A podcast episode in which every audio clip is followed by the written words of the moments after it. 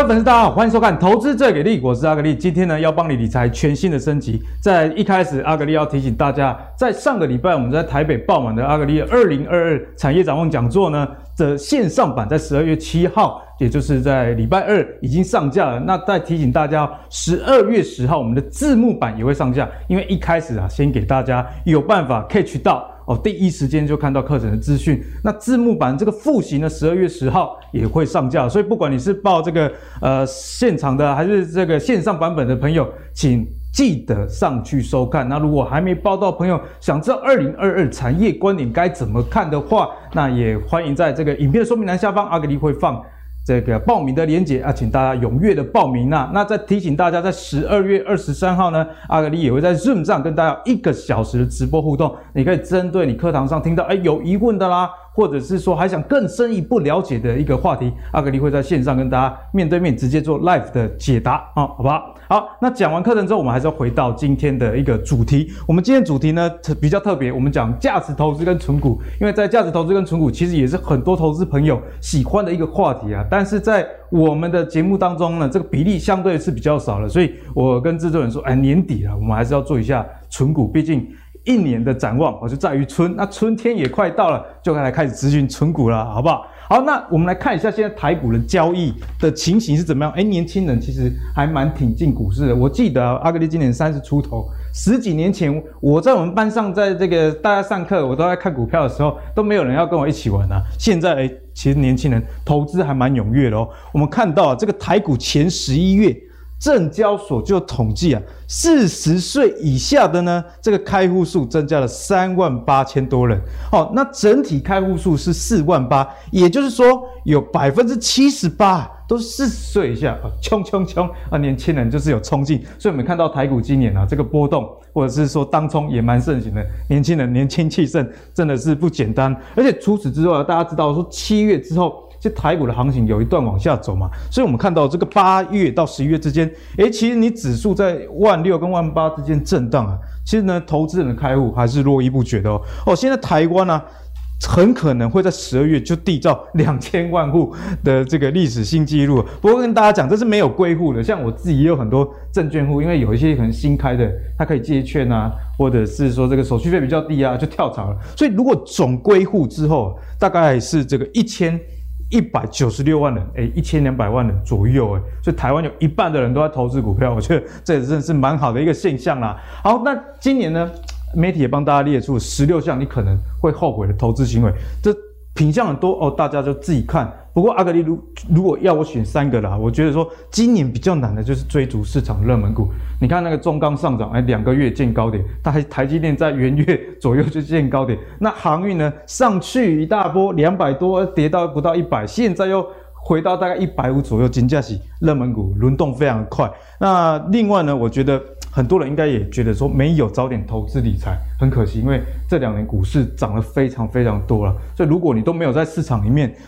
一点汤都喝不到，不要说吃肉。那还有一点说，没有买房子啦。哦，如果你这两年觉得哎股市很不错，但是呢你没有去买房的话，真的是很亏哦。像我的小编之前有跟大家讲嘛，他在竹北去年买二十万，他去年要买房的时啊，我叫他买房，他跟我说啊我要存股，我说你要存股，可是你没有房子住啊，先求自住好不好？结果好险他有听，因为他那时候竹北买二十万，今年实价登录已经到四十万哦，他大概买个三十平左右，所以扣一扣啊、如果卖掉的话也是赚四五百万，所以这三点是我觉得哎分享给大家，我觉得在今年的后尾的投资行为里面会比较。比较尴尬的，好啦，不过坏的就让它过去，好事总是在这个坏事发生之后，所以二零二二我们就来帮大家展望一下，我们到底该怎么去投资。好，首先欢迎今天两位来宾，第一位是我们 Job 来资深财经专家燕俐杰，好，那第二位呢是我们节目邀请到新的存股达人阿福啊，阿福以前听说也是短线进出很频繁啊，不过呢最终。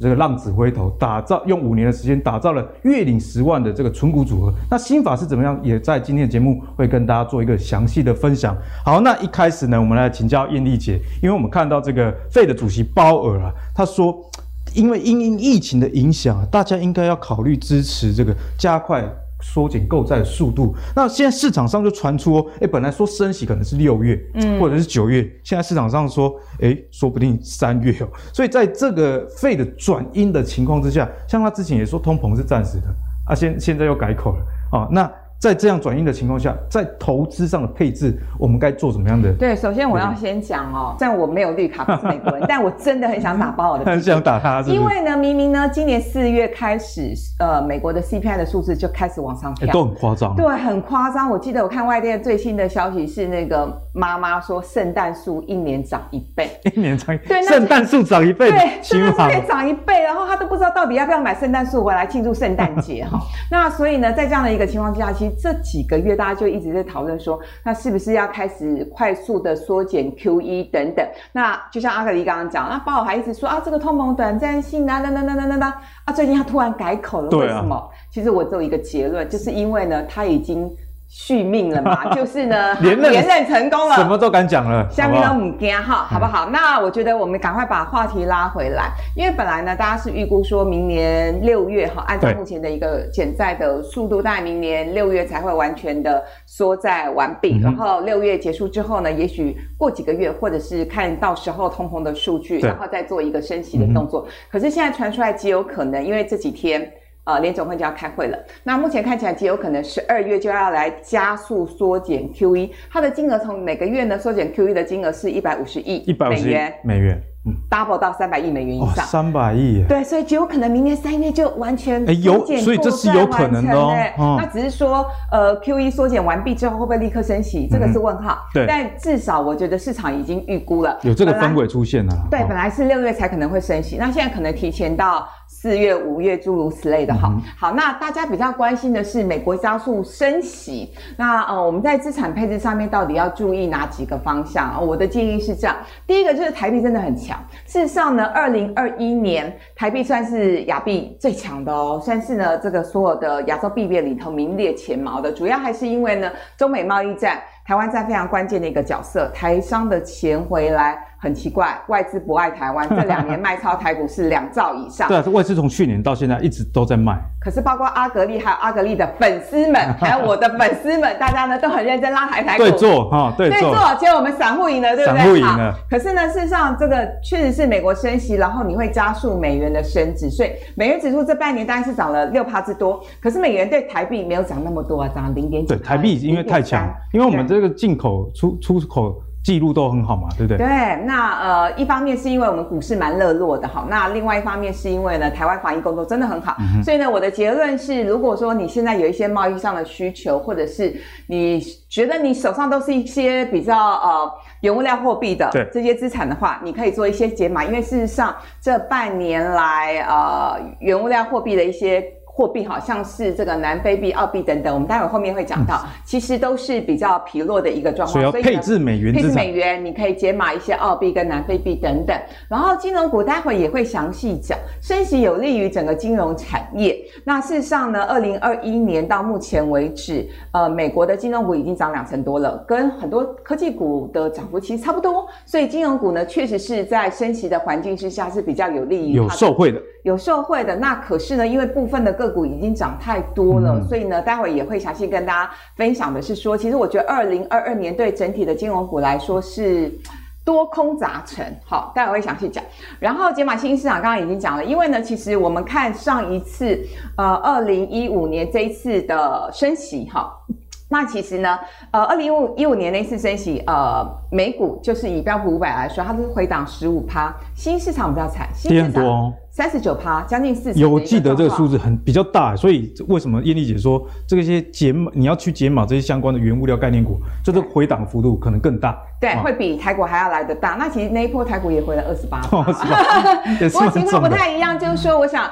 台股的结构有一些时空背景不同了，时空背景不不不同，我们只能说历史不见得会重演，但是历史可以参考。风险上大家要提高意识。我们要提高风险的意识，但不见得台股一定会跌二十八趴啦。好，然后这件事情我觉得比较有趣，最近很多人都在讨论说，尤其是有一些专业人士说，赶快去买黄金，抗通膨啊，对不对？可是其实事实上升息不利黄金啊，好，所以黄金要立刻回到。呃两千美元以上的价位，我觉得其实难度是蛮高的。嗯、好，那很谢谢燕丽姐，一开始先给大家这个轮廓，那细节到底在投资上，例如说金融股啊。喜欢存股人该怎么存？这就是等一下会跟大家讨论一个重点啊。好，那接下来我们就要请我们的这个存股达人阿福来跟我们分享一下月领十万的这个存股打造计划到底内涵是怎么样？哎，你现在真的是过得很爽哦，就是每天。睡醒就钱进账这样的感觉是不是？哎呀，这个不是那么容易的，还是要经历一些股海的翻腾、啊。翻，所以你一开始在股票里面也是杀来杀去啊，最后是被杀了就对了。是，其实我啊、呃，不要看我好像看起来很年轻哈，我已经在股海有二十五年了。二十五年啊？对。那我从研究所毕业呢，就开始投资股票。那前面十八年呢，啊，都是这样子短线操作，杀进杀出的。嗯、那其实呢，就是。小赚小赔，那没有办法累积财富。对，那后，后来发现，嗯、呃，到了四十三岁的时候，发现有中年危机了，终于浪子回头，对不对？对，发现有中年危机了。因讲这样子不是办法，一定是投资出现什么问题。嗯哼，所以呢，才开始呢，跟着巴菲特去学价值投资。哦，所以开始检视，然后学存股这一套啦，对不对？是。那因为呢，啊、呃，我在中年的时候呢，又啊、呃，我们公司是有提供一些健康检查的一些。啊，福利哈，嗯、那就发现说，哎，每年的健检报告，那么红字越来越多，我觉得这也不行了、嗯、啊，所以就开始了去跑马拉松，啊，跑着跑着呢，发现说马拉松其实你要呃这么长四十二点一九五公里呢，你要跑完，事实上是有一些啊、呃、方法的，而且跟这好像跟投资的长期投资有异曲同工之妙，是对不对？你会发现说，其实呢，跑马拉松的心法是可以应用在投资上面的。嗯啊，所以啊，我大概经历经历了这一些啊过程之后呢，啊，我自己就是发展出来的这一套配数持股。好，配数持股法，我们先来看一下几个重点啊，选股找买点跟配数员比绩效。好，那这个大方向大家知道之后，再请阿福来帮我讲。哎，这其实每一个的内涵啊，是在讲哪一些的一个方向啊？第一个就是选股，如果你要走价值投资来讲的话呢，第一个啊，选股不能乱挑股票。股票呢，一定要选它有护城河的股票，啊，那护城河其实看起来呢是一个蛮虚幻的一个数一个概念啊，对，所以啊，事实上我们可以透过一些量化的指标来去看它。嗯、第一个我们会去看 ROE，也就股东权益报酬率，基本上啊，我会选的是。啊，股东报酬率呢是要十五趴以上，十五 percent 以上的，十五 percent 的啊，才列为我的一个候选清单。另外呢，我也会去观察它的这家公司它的获利，它的配息是不是有在成长、嗯、啊？那我会看它过去五年的一个资一个资料啊。有了这样子之后呢，符合这些条件，那啊我才会去列为我的一个啊标的。对，好，那接下来呢啊我就会去看说那。呃，买点要怎么去做？选完股了，接下来我们就要看买点喽。对，其实我觉得价值投资人呢，最重要的就是在于估值。那估值这个很重要，不不能买贵嘛，哈。当然，当然大家想要一开始就买到便宜价。对，好，那其实估值的方法有很多，好，有的人用殖利率法啦，有些人用本益比法。那我是使用本益比法，嗯、啊，为什么呢？因为因为啊。呃我的一些股票呢，我是不买这些景气循环股，也也不买这些，就是呃，它是获利呢，它是一个赔钱的公司。嗯、所以那个阿福的前提很重要，本益比法不是所有的股票都能用的，景气循环股啊，或者是一些快速成长股，可能就比较不适合了。是啊，所以排除了这些条件之后呢，我就可以去适用本益比法来去做一些估值的动作。嗯，啊，那有了这种方法，你就可以去选出合理价。对。那我这个配数持股法呢，不仅仅可以应用在啊、呃、个股的投资，啊，也可以用在 ETF 被动投资。哦，只是 ETF 的话，可能就是看其他的一些指标咯。是啊，ETF 其实它就相对简单了，嗯、你不用去针对这些啊个股公司呢去做啊研究啊，但是你要看大盘，嗯，大方向啊，整个景气的环境啊，会分为长期跟短期。好，长期来讲的话，我们台湾呢，其实我们有很好的一个指标，国发会呢每年呃每个月呢都会去啊、呃、发布这个景气灯号，就比方说红灯、黄灯就是这个景气往上走，是绿灯就比较持平。对，所以长期来讲，我们可以参考景气对。哎，所以如果长期投资的话，是该在怎么样的灯号进场？OK 啊、呃，蓝灯呢就代表是低迷啊，低迷。好，红灯呢就代表现在景气热络，很好。好，所以我们应该在。啊低迷的时候，亮蓝灯的时候呢，那个区间去做买进的动作。好，因为这个存股或者是 ETF 长期投资，其实就是买在大家都不想买的时候，其实是报酬率最好的。是啊啊，那短期来讲的话呢，啊，我们可以参考技术指标。嗯、好，那这就是大家所常用的 K 值啊，来去做参考。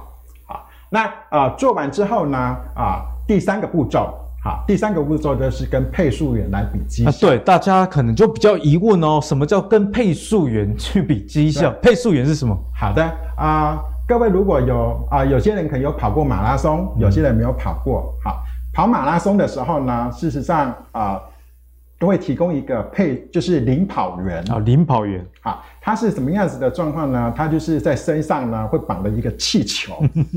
好，上面气球对，这么可爱。四十二公里呢，他会跟你讲说啊，它、呃、会上面会标示着啊，四小时、四个半小时、五小时，代表的是说，如果你跟我跑的话呢，啊、呃，我会在四小时的时候呢，带你到达终点。嗯哼，好，说是算是一个 average，它是一个标准，这样就对了。对，那这些这些领跑员、配速员呢，啊、呃，他会啊调整他的一个步伐，他的一个速度。嗯啊，那带领啊，所以你只要跟着他跑，好，你在那个时间呢，你就会安全的抵达终点。OK，那我们来看一下配速员相关的有哪些啦。例如说，阿格力直接先帮大家统整哈，被动投资的你可以去参考，这台湾五十、标普五百是哦，这个就是比较指数型的。那如果是价值投资的或跟定存股的这些配速员，就请这个阿福来帮我们解析一下。是啊，呃，因为我是追随的巴菲特。啊，那巴菲特大家都知道说他是一 个价值投资大师嘛，啊，所以呢，啊，我们当然就要看一下说，那波克夏啊是由巴菲特所执掌的公司，它到底它的呃年报酬率是多少？它可以成为我们在价值存股的投资人呢一个啊绩效的参考。所以如果输它就不如直接投资它就好了。是的，啊，是这样的概念。啊，那啊再往下的话呢是定存股的一个配速员。好，那目前我们台湾呢，啊，在高股息 ETF 上面呢，啊，就是投资人最多的就是定就是零零五六五六了，嗯，高股息，那它可以啊成为我们就是啊定存股的一个投资配速。好，那讲完这个配速之后，我们接下来继续来请教阿福。那因为毕竟存股严格来说，它也是属于主动投资的一环啊。是。那在这样配速的过程中，有没有哪些原则是要提醒大家的？好的，啊。所以，我们刚刚看的是说，你在如果你是在做个股投资人啊，那跟配速员做比较，如果发现呢啊，比如说我们现在已经十二月到了，对，到年底了，我们要去就是要去啊看我们的成绩怎么样了啊，那你来看一下你的绩效怎么样。如果你的绩效是比配速员差的，其实有两种原因。嗯、第一种原因就是你选过选错股票了，嗯，对。啊、那呃，那你就应该要去把那个股票呢，就是啊、呃、卖出，太弱留强啊。对，好，这是第一个原因。第二个原因呢，啊、呃，很可能你没有时间研究股票。嗯哼。好，那或者是说啊、呃，你根本比较适合去去做被动投资，那就直接买配速员就好了。对啊，所以这是啊。呃你有两种好了解决方案。大家如果输今年输你的配速员的话，直接买 ETF，好不好？对啊。那如果说哎，你表现不错，是比配速员好的啊，天选之人的这个感觉了。对，那其实呢又有两种状况。第一个是说啊、呃，你买进时机就很重要了。好，好公司呢一样要买在好价位。好，所以我们要去看一下，是说啊、呃，当这个股价呢它低于这个合理价的时候。好，那我们就可以去加速买进。嗯、那如果说它呃是高于合理价的，那我就会减速，或者是我就不买。懂？好，所以这接下来就是要观众朋友就会很疑问，那合理价我们怎么算？哈，对。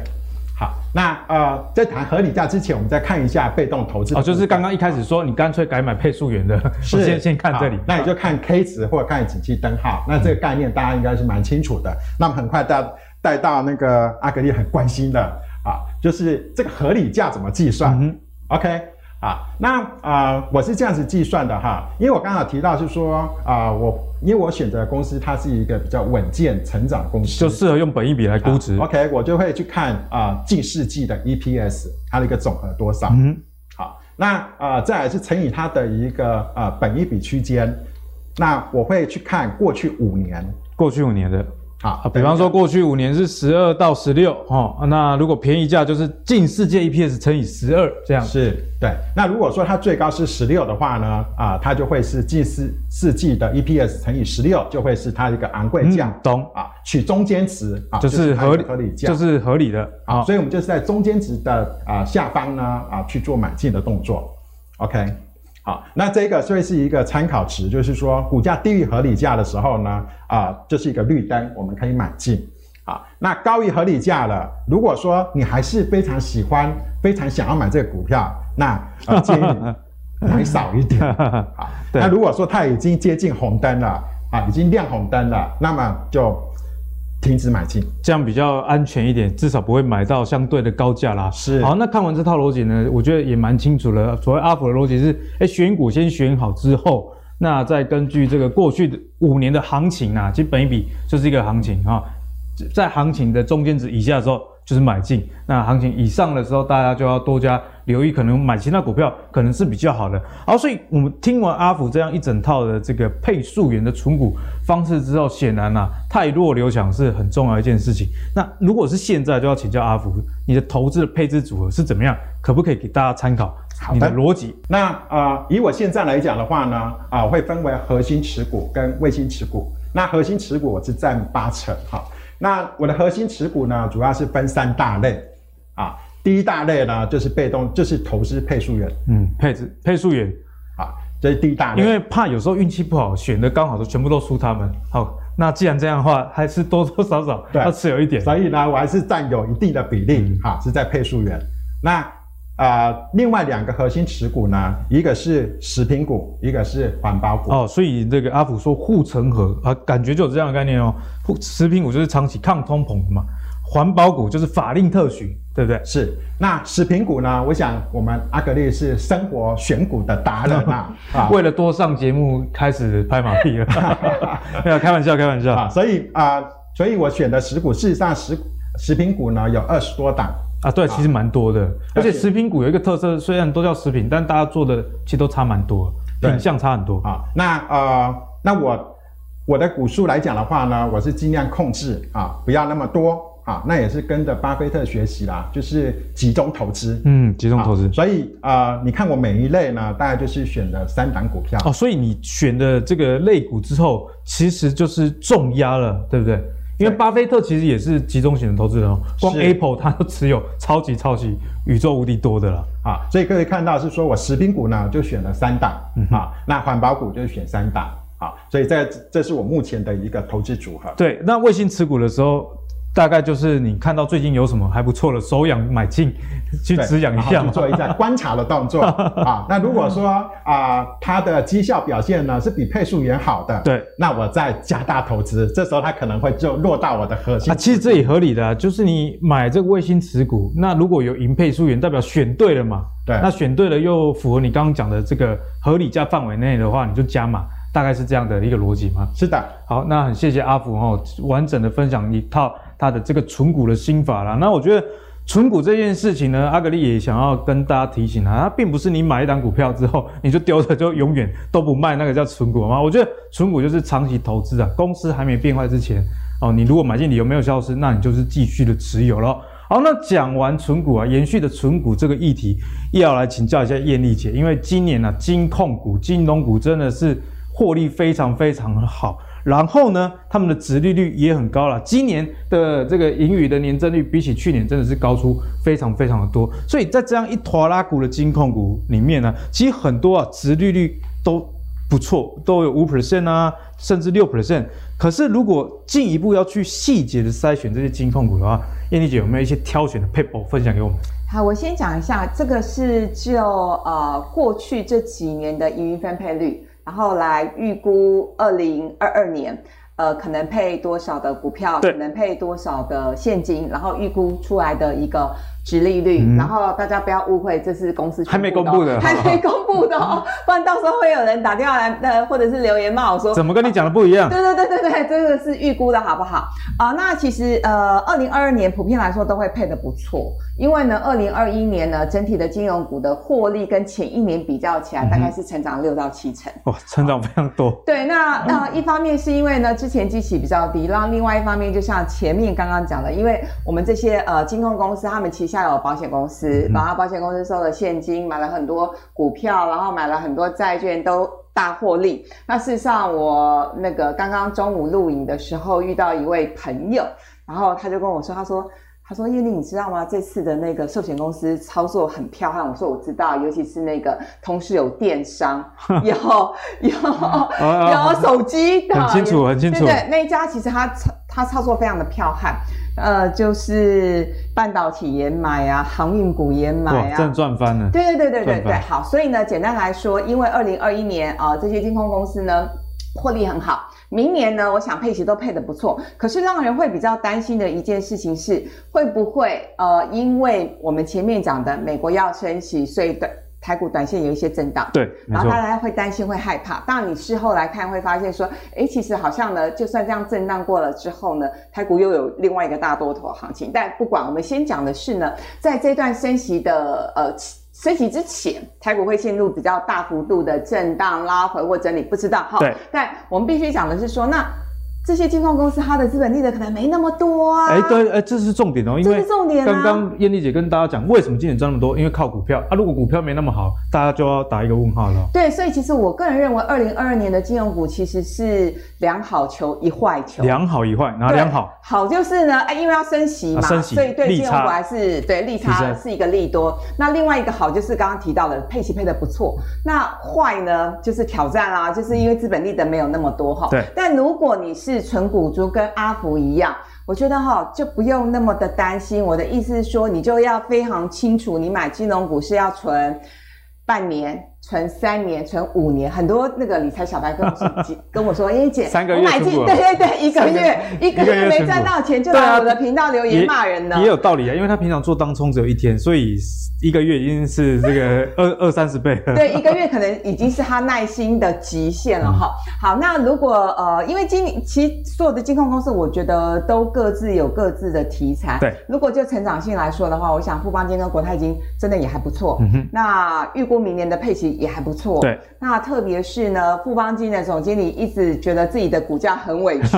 我想阿格力有有看到这个新闻，有有有对。那嗯，开发金的部分，我预估二零二二年，因为它旗下的中寿表现很不错，对，寿险，所以它二零二二年它的获利应该也很不错。相对这些公司来说，我觉得开发金，我个人其实是蛮正面肯定的。预估值利率有七点六 percent 哦。对，所以其实开发金就是。算是今年蛮强势的金融股，进可攻退可守，一路涨一路涨，好，没什么回头。那兆丰金这配息配的不错，台积金最近外资买的还蛮多的，因为台积金它毕竟不是以寿险为主的金融公司、金控公司，它是以银行为本体的金融公司。消费金融，像我自己就好几张台新的信用卡。对啊，因为年轻人喜欢嘛，光是看他的那个狗狗 就受不了了。Richard，Richard，对，而且它的信用卡设计的真的很漂亮，回馈率很好。然后我最近蛮喜欢的是永丰金。哎，永丰金，你知道为什么吗？我最近也很喜欢永丰金的。对，因为永丰金它那种纯美股，我真的。觉得超适合理财小白的。我又帮我儿子都都开了，就是开永丰的。对，而且他很，他就是有纯美股、纯美股的 ETF，像刚刚阿福讲那几档美股 ETF。对，指数型。很多人会说，哎，那我要去哪买？如果你去其他券商买的话，又有付委托，费用比较贵。嗯、可是如果你来永丰金旗下来开户的话，它最近很多优惠。就是它对于存股的这个手续费有特别的低啊。对。对对，所以来势汹汹哦。对它的获利来说，其实是一大动能。嗯。那其他低金、中信，哎，中信金其实外资最近也还蛮蛮蛮多的。这一个月涨蛮凶的。对，好，那其他我就觉得比较正常。然后我也帮大家整理了一个字卡哈，你看看你是哪一个族群？根据投资目的啊，燕俐姐实在太用心了啦。开玩笑，我们就是优质金牌来宾，好不好？真的。真的 你看看你是哪一个族群？如果你只想赚配息啊，只想要领股息而已。之前我在阿格力的节目讲过，哈，你觉得啊，这个价位真的是不懂，看不懂，我连 K 线都看不懂，嗯、我只会写造风金三个字，哈，哎，我真的有同事还有朋友，就有一个董娘，他没有买过股票。他后来呢，就是看了我们的节目跟分享之后，他就只敢买零零五六跟兆丰金。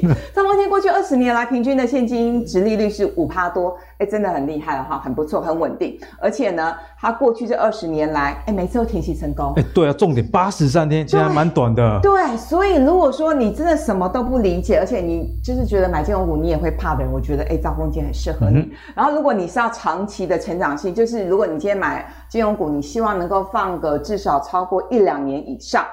首选还是富邦金跟国泰，因为他们波段，如果以波段操作的角度来看，现在蛮适合的，非常适合波段操作。然后尤其是富邦金，我认为这阵子其实股价跌不太下去了。嗯、如果真的未来随着美国升息之前台股有拉回的话，富邦金、国泰金一定要买，一定要买，一定要布局好。那。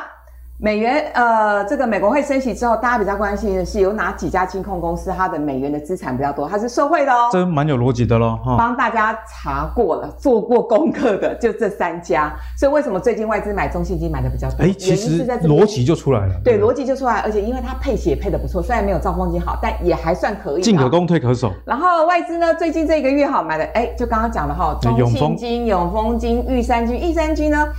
啊、呃，坦白说，很多持有玉山金的人会觉得去呃，这一年很闷呐、啊，超闷的。相对于其他的金控股，对，可是可是玉山金也解释了啦，哈。那对于二零二二年，他们觉得会比较重回正常的轨道，嗯、而且呢，因为呢，呃，他们旗下的一些财管啊，然后一些呃消费金融产品，目前看起来成长状况还不错，所以外资有买单。好，最近有回补买玉山金，那股价其实也还持续温吞当中啦，哈。那。呃，我操作心态的话，我觉得既然我们是要存股，你可以慢慢存，你不用今天看到开发金大涨，你再进去跳跳进去买开发金，也不要看到呃星光金大涨才跳进去买，因为金融股都是这样，很难得会一天涨个七八趴，你看它涨七八趴，你跳进去买，几乎短线都会套、哦、短套的这个几率非常非常高，非常高。所以呢，通常我们都会建议大家，特别是呢，呃，金融股除权息的行情大概五六月嘛，你不要等到五六月再买，嗯、你可以先卡位。看到呢，它的股价有些回档的时候，你就先卡位。等到这个要除权息的时候，股价上涨，你直接先 先卖掉，也是这种方式。对，没错。嗯、然后重要的变数就是我们刚刚讲，它的资本利得可能会受到明年股市的影响。嗯，嗯好，那我们的金融股啊，其实燕丽姐真的非常用心，根据大家不同的投资目的来做一个分类，哦，提供给大家做参考啦。好，那接下来哦，我们就要来跟大家聊到一个议题，就是台币啦。哦，因为台币现在真的很强哎，对不对，燕丽姐？现在对这个美元啊是二十七点七，哎，这个是相对真的强很多。我跟你说，我最近真的很哦，因为我在先前在在大概三十块左右的时候，我就有去换。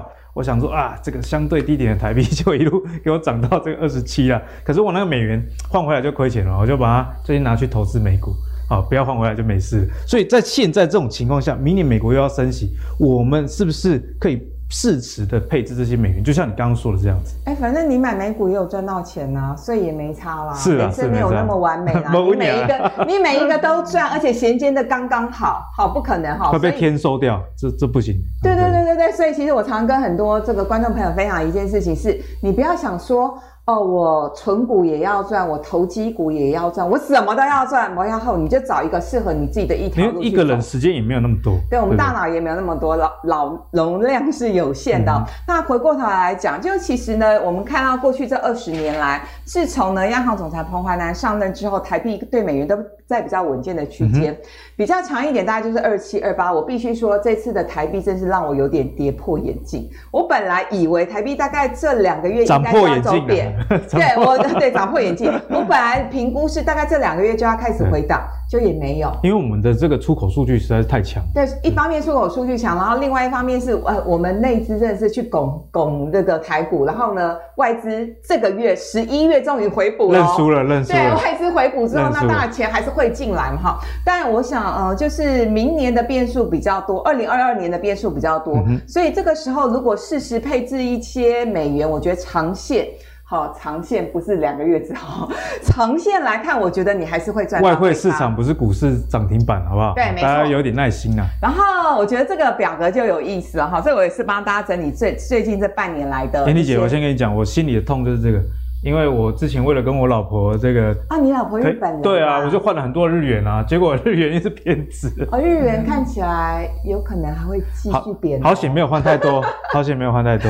可是你知道阿给，我现在就会鼓吹大家，反正呢，我们现在学习要跟病毒共存。对，我觉得极有可能大概半年后、一年后，整个全球疫情舒缓，你要不要去日本玩？欸、我一定要去日本玩。大家忍很久，而且你知道每每次去日本玩有几个好处，第一个离。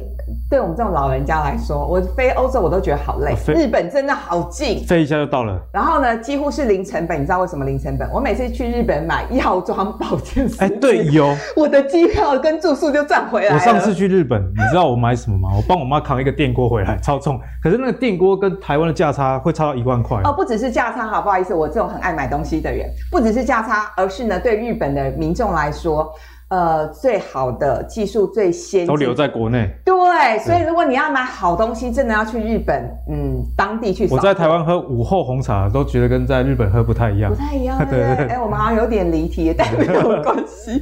这半年美元指数是涨了四点六。美元指数很强。哎，美元对台币，你看，其实台币还略涨哎。台币放在这个全世界货币上很厉害，太夸张了。好，那日币就不要说，我的评估是日元还会持续贬哈。日本这个通缩的没关系，我现在支持你说日元贬，我因为我现在想法改变啊，日元贬没关系，我们就去买房子更便宜。对。对，多买几间，帮小阿格力先制产。对，没错。然后欧元这个是相对跷跷板的概念，美元强，欧元就会比较弱。那澳币刚刚其实也有特别提到，哎，这件事情很有意思哦。澳澳币它呃，澳洲本来就是一个原物料概念的一个国家，矿产的出口。对对对，那当这个美元比较强的话呢，这个呃，特别是一些原物料概念的货币，它就会呈现比较疲弱的一个状况。所以澳币、纽币，特别是南非币，其实这个我讲了很多年呐。哦，对，燕丽姐其实一直有提醒大家。南非币计价的产品真的不要当我们的核心资产，嗯、哼虽然它的反弹的速度也会很快，对。但如果说你是要做退休理财的话，我觉得。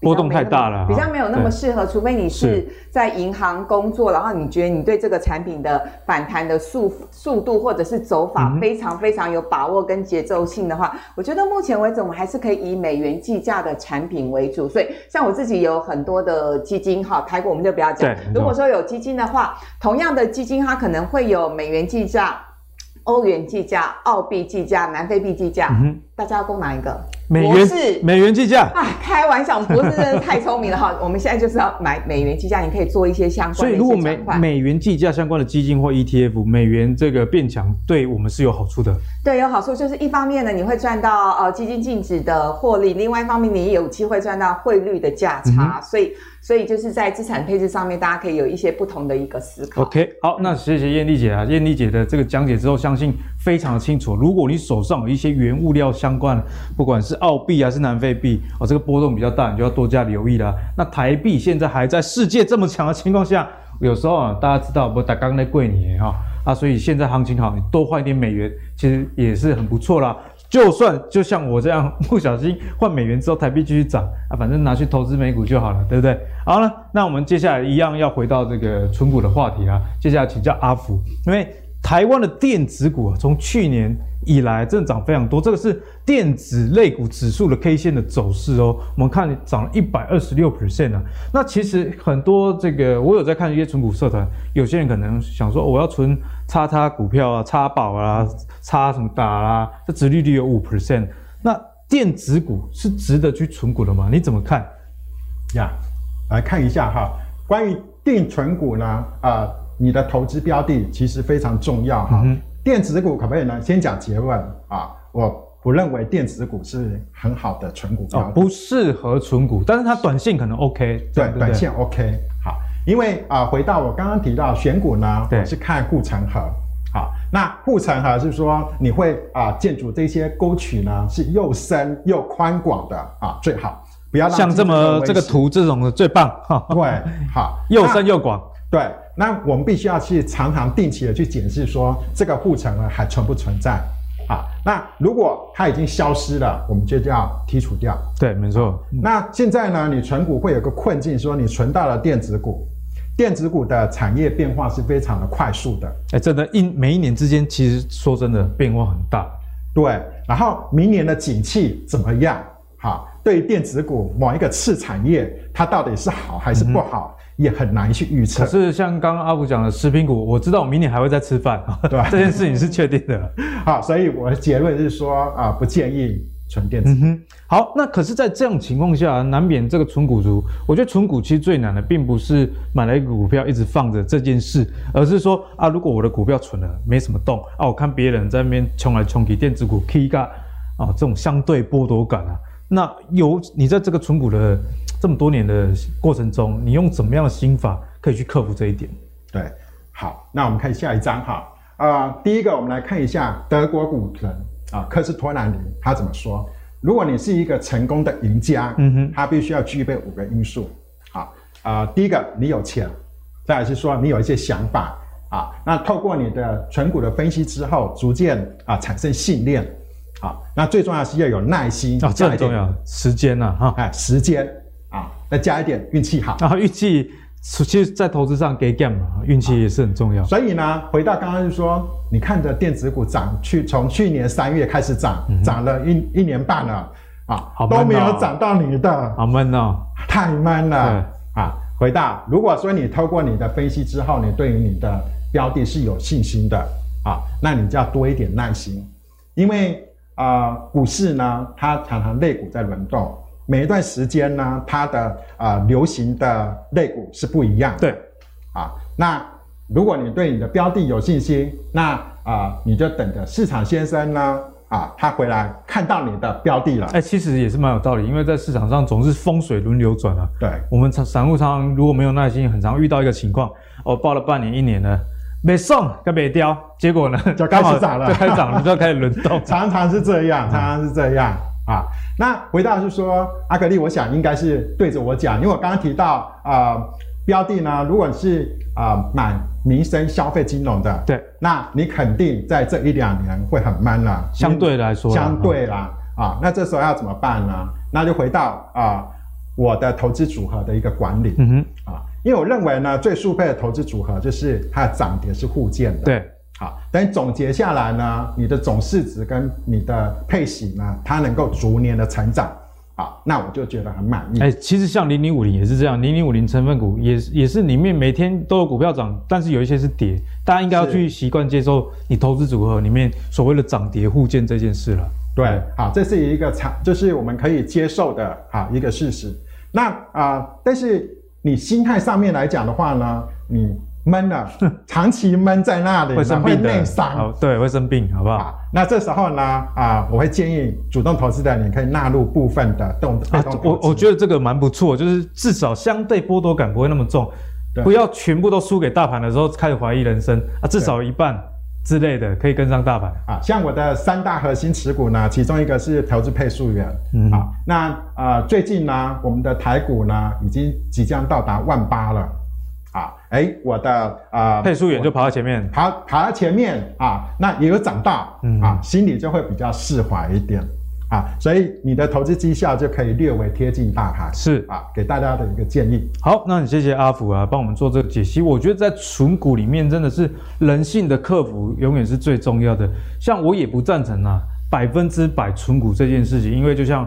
阿福刚刚讲了嘛，他也有这个核心持股的组合，我自己也是啦，就是诶长期投资也有，那这个短期也有，那短期可能是部分啊、呃、这个配置，因为你如果没有止痒的话，我们人哦，你你知道看到别人过得比你好。你你就心里不是滋味哦，对不对？通常人性是这样，所以如果你有遇到这选股哦，你今天刚刚跟你谁不会得零，多买一点 ETF 好不好？而且是指数型的，你不要给我去买什么杠杆啊、正二反一等等的哦哈。好，所以呢，在存股上。配速元这个概念，我觉得是今天呢、啊，大家应该要纳入心里的一个很重要的一个策略啦。好，那如果你是真的要投资配速元的，或是投资一些跟这个市值型相关有关的这些存股的 ETF 的话，我们现在帮大家整理的一个图表啊。那为什么要整理这个图表呢？首先呢、是这几年这个元大高股息零零五六。实在是太红了啦，艳丽姐有五十六万个受益人数，这规模听说已经超过千亿了哦。嗯哦，那其实，在台股里面，阿格力整理这个表，很多都是所谓的高股息，那有些是加入低波动的啦，那另外一些可能就加入永续 ESG 这样的概念。那在这么多高股息的 ETF 里面呢、啊，其实光靠名字，投资朋友真的是雾煞煞。对。哦，那如果我们细节要来挑的话，有没有一些建议可以给我们？对，其实先给大家另外一个结论，就是当然我觉得高股息不错啊，可是如果是年轻小资族的话，我还是比较 建议买零零五零。先跟你握一下手，妍妮姐，因为我上次在节目上就跟大家讲，少年郎您绑哥杯高股息，因为结果呢有被骂吗？呃，也当然多少是有，可是喜欢的还是比较多，因为我们用逻辑说服嘛，就是对比指数型，啊你报酬率指数型就比较高啊。对，因为其实高股息顾名思义就是配息配得好，但是配息配得好这件事情不等于。高获利不等于高成长，不等于净值会表现比较好。但是呃，我想还是很多人对于高配息这件事情蛮有 feel 的，因为可以比较有感啊。对对对对对，好，那其实这么多的一个高股息里头，当然。每一个呃指数的编制的方法不太一样，然后它选股逻辑也不太一样。那我们不细讲，但我们讲几个重点好了。大方向。比如说像元大高息低波跟元大高股息，我记得那时候元大高息低波刚挂牌没多久，他们总经理就跑来跟我说：“咦、欸，你以你的年纪来说，这一档很适合你。”恭维的，我就说我明明很年轻、啊，恭维啊，呢对不对？他们的意思说这可以这样做。嗯资产配置的一环，因为相较上它真的是波动比较低。嗯、那我自己去查了一些相关的数据，以零零七一三跟零零五六比较起来，零零五六其实没有大家想象中的波动那么低。哎、欸，零零五六其实波动还还不错、哦。阿格力，你记得那时候我刚刚前面前几段有提到，呃，就是二零一五年美国升息前，台股那一次是跌二十八趴，你记得这这件事吗？对不对？跌二十八 percent，它跌多少？它 也跌二十八趴，厉害吧？一点都没有，没有抗跌。它没有没有，因为它其实呃，零零五六它的编的方法就是呢，它从一些比较大型的股票里头去挑，他认为明年会高配印象是台湾市值前一百五，一百五吗？还两百？呃，左右啊，反正就前前你前面的。对对对，没错。所以大盘跌，它就会跌了。呃，应该是说还是要看它相关的一个持股，但确实它并不像大家想象中，因为很多人看到。高股息这三个字就会误以为它相对抗跌，嗯、其实它并没有相对抗跌。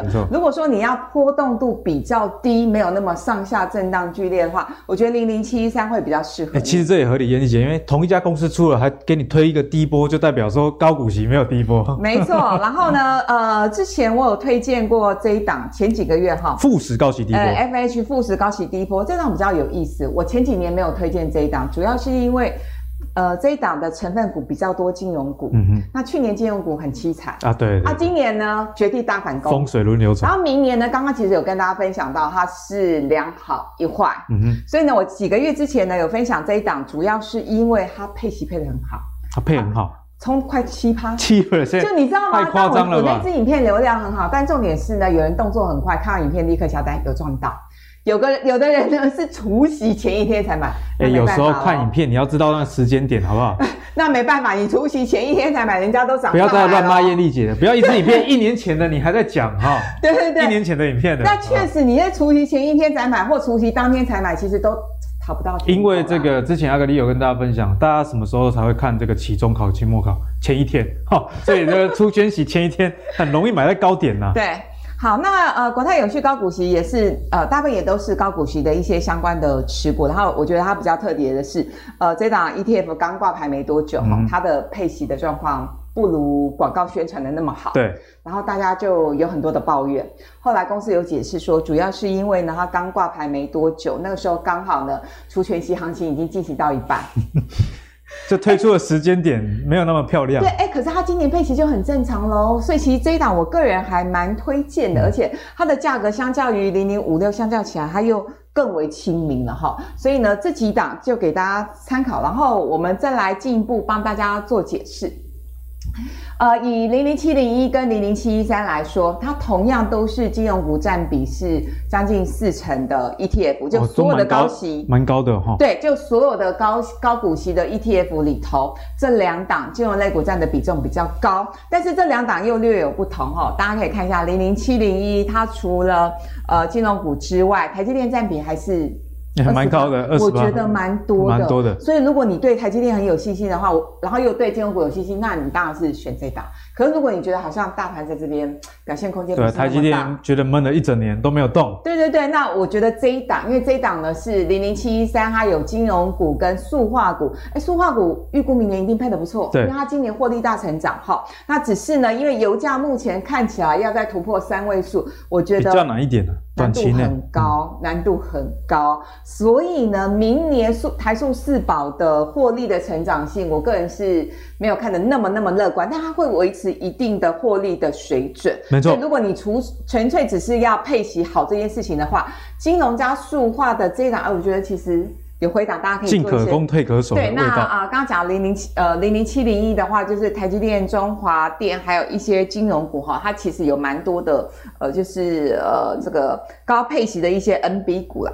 好，那我们再仔细分析元大这两档高息的 ETF 有比较不一样的地方。我想零零五六因为买的人真的太多了，大家都很熟了啦。我觉得这次也是有让我跌破眼镜。怎么说？它填息填的蛮快的，十几天，这几年最快。好。这呃，这至少是这三五年最快的一次，发生了什么事情？因为可能我们的这个航海王跟面板就反弹，对，所以呢，它这次填息很快哦，哈、嗯。那比我，我本来是预估至少要一两个月才可以填息成功，哎、嗯，没想到十几天就填息。没办法啊，航海王再起。对，对那最近大家也在讨论说，哎，二零二二年航海王到底是可以在再有一波溶解，还是这一波只是所谓的逃命波？哎，坦白说，我觉得。真的很难很难预测，对，很难预测，因为景气循环股就是你看看不太懂，对，看不太懂，很难猜。好，那零零七一三的话呢，我觉得它比较好理解的是，它除了金融股之外，它像是哎联强每一年都配息配得很好，就很蛮稳定，而且股价也是就是稳定低波的。对，那你看它前几前几大持股统一超统一，就真的是低波，就真的民生。所以我刚刚才会说，为什么元大金的呃。总经理会说，这一档超级无敌适合我，就是你跟他说不适合你，你太年轻了，你只适合这个市值型的。啊，他跳他跳槽了，他现在去接另外一家投信的董董事长哦。好，最后我们帮大家回测一下这些绩效。对，其实这是三年来的绩效，哎，毫无悬念嘛，零零五零最强喽。啊，对了，我们节目也一直跟大家讲，这个市值型的其实报酬率会非常非常不错。看它三年呢是一百趴。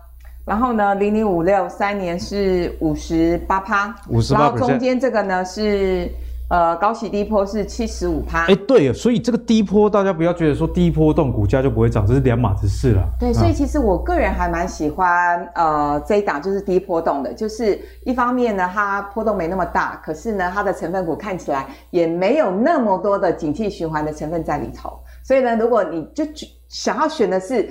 安全稳定配息配好，我真的觉得这档蛮适合睡得着的，然后报酬率也不会相对波动感那么大，对对对对，也不会像零零五零那个波动那么大，所以我觉得这档真的也不错，给大家当做参考。好，那真的很谢谢艳丽姐，今天呢，艳丽姐带来这个内容啊，相信大家收获真的满满啊。其实，在高息的 ETF 的选择上，并不是只有零零五六而已。那我们也不是说零零五六不好，只是每个人呢、啊，你要根据自己的投资目的以及很重要，阿格力之前 ETF 跟大家讲过嘛，你要检视成分股。以及选股的逻辑是什么？你自然就能找到适合你自己的 ETF。在金融市场上，没有最好的股票，也没有最好的 ETF，但是有最适合你的一个投资的标的。那在存股这个路上呢，其实很多朋友，如果你短线操作不尽理想的话，或许改用长期投资，就能帮你在生活跟投资以及财富的增长上取得一个平衡哦。好，那如果你今天阿格力的节目非常喜欢的话，别忘了上 Facebook 和 YouTube 订阅《投资最给力》。我们下期再见，拜拜。